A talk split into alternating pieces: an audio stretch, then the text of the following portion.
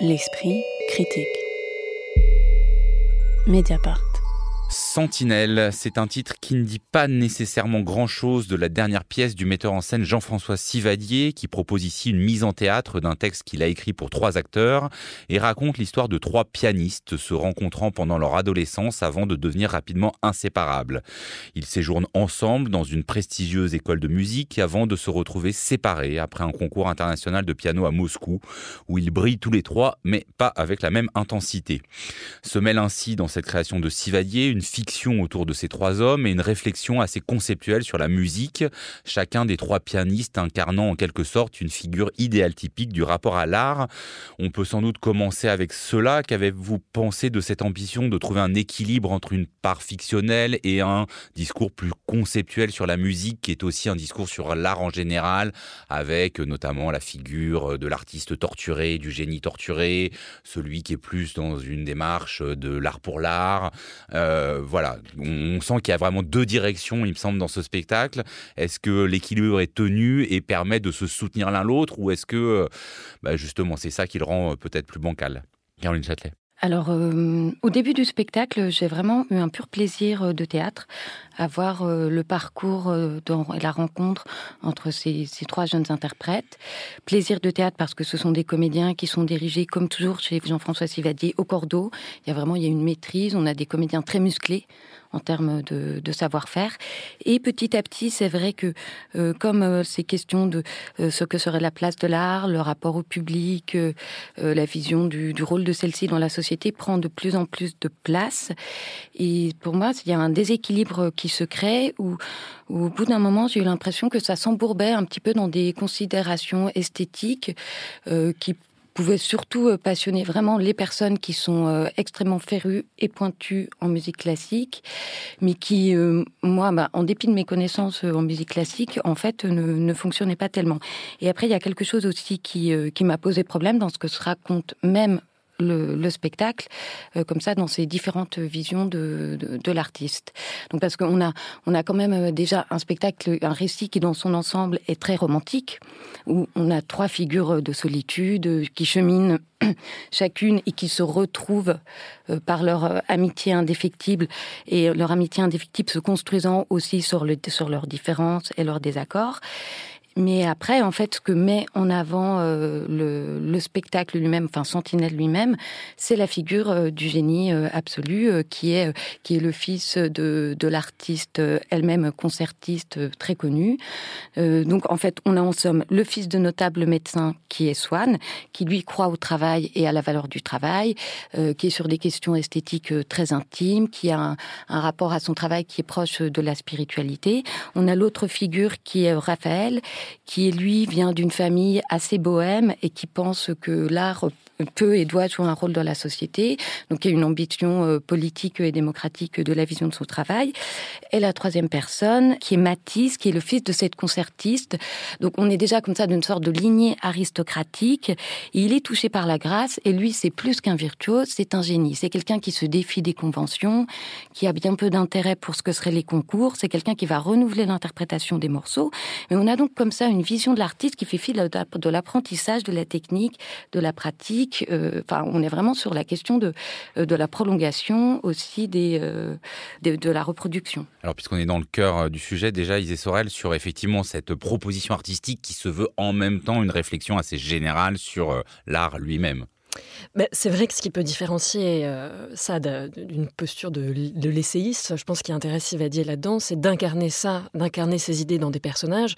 Et ce qui sauve euh, du didactisme, même si en effet c'est assez présent malgré tout, c'est euh, la truculence des personnages, c'est l'humour, c'est cet équilibre pour le coup, je trouve assez bien, assez bien trouvé entre la part de sacré, en effet très romantique, il y a presque adolescente qui a là-dedans, et en même temps, on ne se prend pas trop au sérieux non plus. Je pense que c'est ça qui, euh, qui permet aussi de passer un, un bon moment.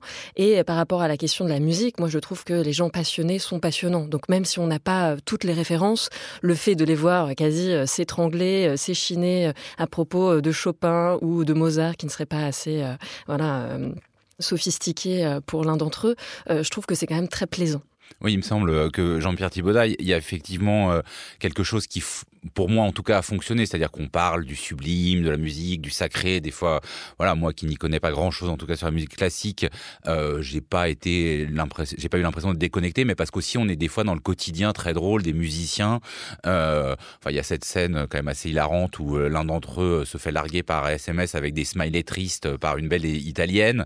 Euh, ça permet de euh, sans doute faire passer par la fiction quand même une réflexion qui sinon pourrait sembler un peu pédagogique. Oui, parce que je, moi, ce que je pense, c'est qu'il y a une grande dimension joueur dans, ce spectacle, comme d'ailleurs dans tous les spectacles de Sivaillé.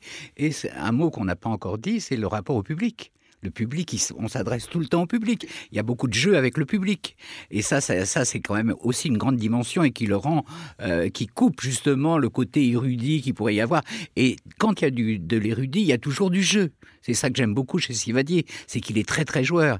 Alors en plus, il y a un sous-texte qui est amusant dans cette histoire, c'est que Sivadier, dans le génie, euh, c'est à la fois Glenn Gould, mais c'est aussi Gabili, son maître, euh, celui avec qui il l'a formé. oui, parce que juste alors pour euh, la référence à Glenn Gould, il faut savoir que c'est un peu inspiré d'un texte de Thomas Bernard. Voilà.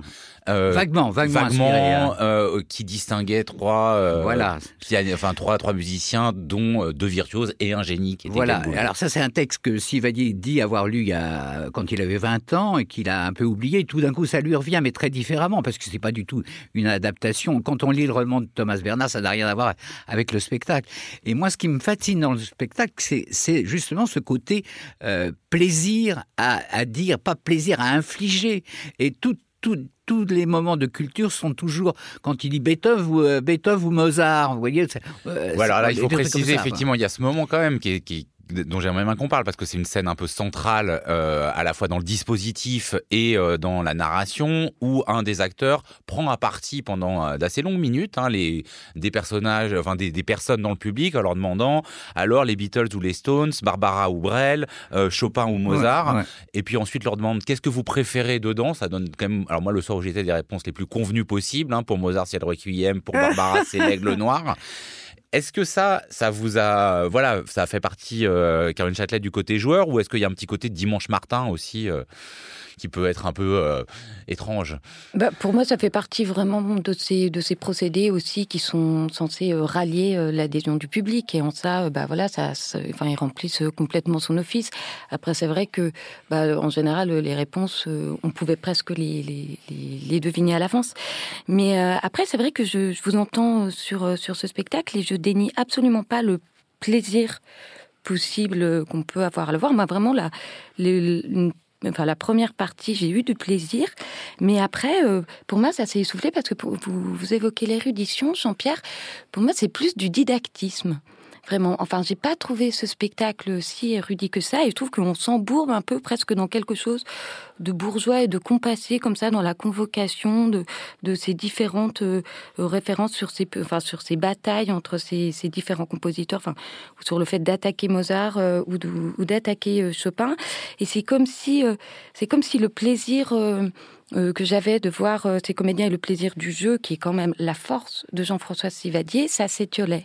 Et, mais parce que, enfin, je reviens à ce que je disais, pour moi, il y a quand même, c'est quand même un spectacle qui est extrêmement convenu, voire conservateur à certains endroits dans ce qui déplie dans ses positions. Pour évoquer autre chose, on a quand même euh, donc euh, évoqué euh, cette figure récurrente de la mère de Matisse, donc qui est cette concertiste, et donc comment est présentée cette femme. Donc, euh, pour euh, Swann, qu'il a eu en, en enseignante, c'est la figure tutélaire. Et pour euh, Matisse, on a vraiment une vision euh, complètement misogyne. Donc, c'est la mère qui est jalouse du talent de son enfant, qui a un amant auprès duquel elle se réfugie. Et donc là, on a une vision extrêmement morale du fait d'avoir un amant. Elle est, très, elle est complètement absente parce qu'elle se dédie à sa carrière. Et voilà. Donc, je trouve que c'est quand même un, un spectacle qui bah, qui s'enferme un peu dans, quelque chose d'assez conservateur. Moi, je ne suis pas du tout d'accord avec ce que vous venez de dire. Je pense que d'abord, tout ce qui est sur l'érudition, c'est de, l'ordre de la dispute. C'est ça qui est beau, et c'est ça qui est vivant, et c'est ça qui fait que c'est très théâtral. Et par ailleurs, il y a quelque chose qui, moi, me plaît énormément dans ce spectacle, c'est le rapport au maître. Et tous les trois sont dans une sorte de fascination du maître. Il y a l'histoire quand ils vont à son enterrement et tout ça, Tout ça, c'est très très beau, c'est très très fort. Et là, moi, je pense que derrière cette figure du maître, pour Sylvadier, il y a son maître à lui, qui est Gabili. Et là, je trouve que c'est un moment assez, quand on sait tout ça, en plus, il le cache pas, euh, c'est assez bouleversant. Quoi. Et alors, pour continuer aussi, euh, pour visualiser un peu ce qu'on voit sur scène, hein, il faut voir que toute la première partie, la rampe de lumière euh, est en fait sur mm. le plateau, que les acteurs sont obligés de la contourner, qu'ils se changent au vu et au su de tout le monde, les décors, en fait, les, enfin, les différents objets sont présents. Il y a comme ça, enfin, la machinerie, en tout cas, elle est visible. Qu'est-ce que ça produit, Isée Sorel? Bah, Au-delà de, rendre visible la machinerie, moi, ce que j'ai remarqué, c'est que c'est un théâtre assez euh, dépouillé par rapport à ce à quoi on, a, on peut avoir l'habitude. Moi, les grandes fresques, comme ça, Un ennemi du peuple ou autre, que, j'ai pu voir de, de, de Sivadier. Et, euh, et j'ai l'impression que là, c'est pour euh, aller dans le sens de, l'intime et de décortiquer, de dévoiler les mécanismes de comment on, voilà, on devient artiste, puisqu'on suit ce processus, ce processus-là. Je pense que là, plutôt que s'embourber dans des considérations bourgeoises, c'est juste qu'il faut peut-être préciser que le spectacle dure deux heures et demie. Et moi, je trouve que parfois, il y a une espèce de complaisance à euh, faire durer les scènes, même ces espèces de disputatio comme ça, qui sont très plaisantes au début. On a l'impression que ça, on, a compris. Euh, pareil pour le concours à Moscou, on se dit, bon, là, euh, ça commence à, enfin, à, devenir un peu long. Et, et je pense que c'est plus ça, moi, qui m'a un peu gêné par rapport aux considérations qui, somme toute, sont très classique, euh, mais qui résonne encore. Moi, je sais qu'il y avait des, jeunes comédiens, dans, enfin, qui, passent par exemple les concours du conservatoire ou autres, qui se sont totalement reconnus là-dedans. Et je pense que la musique est juste un prétexte. On sait que Sivadi avait déjà fait euh, ce spectacle qui s'appelait euh, Italienne scène et orchestre, où pareil, c'était un jeu avec la public qui était mis en avant, puisque le public était invité à devenir le chœur sur scène et ensuite rentrer dans la fosse d'orchestre. Et je pense que après, moi, ce qui m'a plu, c'est comment, à partir de la musique, il développe vers la danse, le théâtre et ça devient une sorte d'éloge de l'art en général. Ah ouais, alors justement, des questions sur ces séquences particulières. Parce qu'il y a quand même, il faut le dire, plein d'idées de mise en scène, hein, dans ce, comme souvent avec Jean-François Sivadier, mais ce moment où on a juste les acteurs qui ouvrent les partitions et là, hop, on entend euh, les interprétations musicales. Et il y a donc beaucoup de moments où effectivement les acteurs font une sorte de air piano comme on fait de l'air guitare, c'est-à-dire qu'il n'y a pas de piano sur scène, mais, euh, mais euh, chorégraphie un jeu. Alors il y a tout un truc avec la lumière, une sorte de poudre blanche. Vous en avez pensé quoi de ces moments euh, chorégraphiés plus? Alors les moments chorégraphiés, pour moi, sont pas les plus intéressants. Euh, ce que je trouve euh, assez fort, mais c'est la, la démarche de Jean-François Sivadier, c'est de, par le théâtre, évoquer et convoquer le piano et la musique. Et donc euh, voilà, et donc ça, ça passe euh, par le jeu des personnages, euh, par par les danses, par différents mouvements. Après, je trouve que pour moi, c'est plus ou moins heureux et ça participe de ce que disait Isée, où c'est un spectacle qui qui est trop long. et qui veut peut-être convoquer un peu trop de choses et qui aurait gagné à être aussi un peu retaillé. Et donc, quand vous évoquez la complaisance, Isée, je pense que c'est c'est ce que je veux dire en évoquant, enfin, s'embourber dans des considérations bourgeoises. C'est-à-dire qu'en fait, au bout d'un moment, le spectacle est complaisant vis-à-vis de lui-même et qu'il aurait pu vraiment être plus resserré. Oui, moi je ne trouve pas du tout. Je pense que c'est euh, une idée formidable de faire un spectacle sur trois pianistes sans piano. Bon, rien que ça, moi, ça me ravit totalement. Et il développe ça tout au long du spectacle, avec plein de figures chorégraphiques, euh, imitations. Enfin, bon, et, donc il, y c'est un principe de plaisir. Et donc le, public adore ça, et le public en redemande. Et que ça dure deux heures et demie, moi, ça me gêne pas du tout. J'en aurais pris bien trois heures. Ça me, j'ai pas trouvé un seul moment de longueur, y compris le, le concours de Moscou le concours de Moscou, il est drôle parce qu'il est par étage comme ça, et qu'en plus on a trois figures très différentes de l'autre. Et puis tout d'un coup, c'est le seul moment où il y a vraiment une sorte d'intrigue dans le spectacle. Et comme c'est dans intrigue, on se demande qui va gagner quoi. Oui, voilà, oui, c'est un, léger intrigue à, minima. On ne sait pas du tout. mais on ne sait pas lequel des trois. Et il arrive à, enfin, il, arrive à une tension. Oui, c'est ça qui est beau. Ça, j'adore ça. Moi, je, moi, je suis comme un môme devant des trucs comme ça. Mais pour revenir sur le, air piano, en fait, je pense que de toute façon, c'était euh, nécessaire de l'oblitérer le piano, puisque ces trois comédiens sont des comédiens et pas des pianistes virtuoses. Dans tous les cas, ça n'aurait pu être que déceptif. Moi, d'ailleurs, c'est peut-être un, petit reproche que je peux faire aussi, puisque euh, face à l'acteur Vincent Guédon, euh, je trouve qu'il interprète donc cette espèce de, figure de, de, Glenn Gould. Donc, j'ai envie de citer une citation qui, disait que Mozart était mort trop tard, qui est repris dans le spectacle. Je trouve quand même très provocateur et assez drôle. Mais, euh, Alors qu'il est mort à 35 ans. Exactement. et, euh, et, donc tout ça est, assez euh, jouissif là encore, mais ce, ce personnage de, de, de, génie donc est incarné par un, un comédien qui lui-même ne pourrait être qu'en dessous de ce qu'il tend à signifier. Et moi c'est aussi un peu ça, je trouve que là encore on, on retombe un peu dans un cliché compassé de cette figure du génie qui devrait être misanthrope, complètement intériorisé, loin du monde. Et, et c'est peut-être là où aussi je rejoins Caroline en disant que c'est quand même des figures euh, finalement un peu euh, stéréotypées et dépassées. Sentinelle, c'est pour quelques jours encore à la MC93, Maison de la Culture de Seine-Saint-Denis, et cela tourne ensuite d'ici le mois de mai à Caen, Colmar, Besançon, Clermont-Ferrand, Dunkerque, Amiens et Béthune. L'esprit critique. Mediapart.